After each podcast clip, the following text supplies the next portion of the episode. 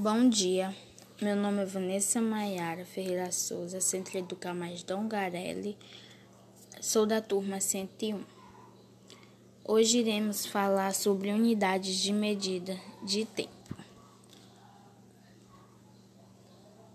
Usamos as horas, os minutos e os segundos para marcar para marcar o tempo e a duração e a duração de algum acontecimento ou compromisso. Segundo é adotado pelo Sistema Internacional de Medidas como parâmetro. Para as demais unidades, ele serve para todo canto do mundo, fazendo com que o tempo seja marcado do mesmo jeito em qualquer lugar. O minuto é compreendido como o tempo que o ponteiro do relógio que indica os segundos leva para dar uma voltada completa no mostrador.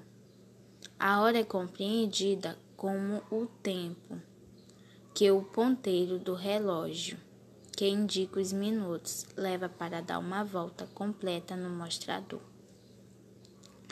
Uma hora é formada por 60, min 60 minutos e 3.600 segundos. O tempo que o ponteiro indica a hora no relógio leva para dar duas voltas completas é chamado de dia.